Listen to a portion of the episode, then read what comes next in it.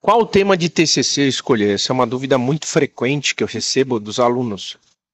E um medo, né, de muitos deles em relação à temática. Existem alguns professores que vão exigir uma pleiade de títulos ou temas com base no expertise deles.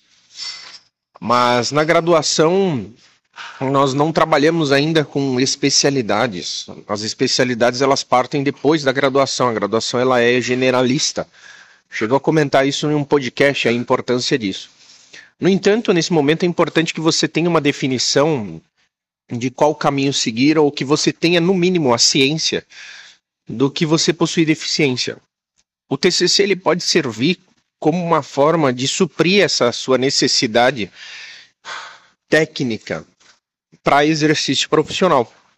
Então vamos supor que eu gosto de cirurgia mas eu possuo uma deficiência em relação à cirurgia de tecidos moles, algum grupo específico de cirurgia de tecidos moles, cirurgia no trato gastrointestinal, por exemplo.